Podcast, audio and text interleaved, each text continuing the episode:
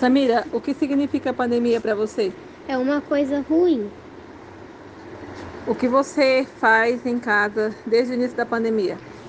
Eu faço atividade, assisto a online, brinco com meu irmão e me divirto. Você gostaria de voltar para a escola?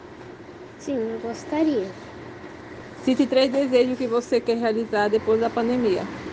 Abraçar meus amigos, abraçar meus familiares, abraçar minha tia, meu tio, voltar para a escola e ver os professores.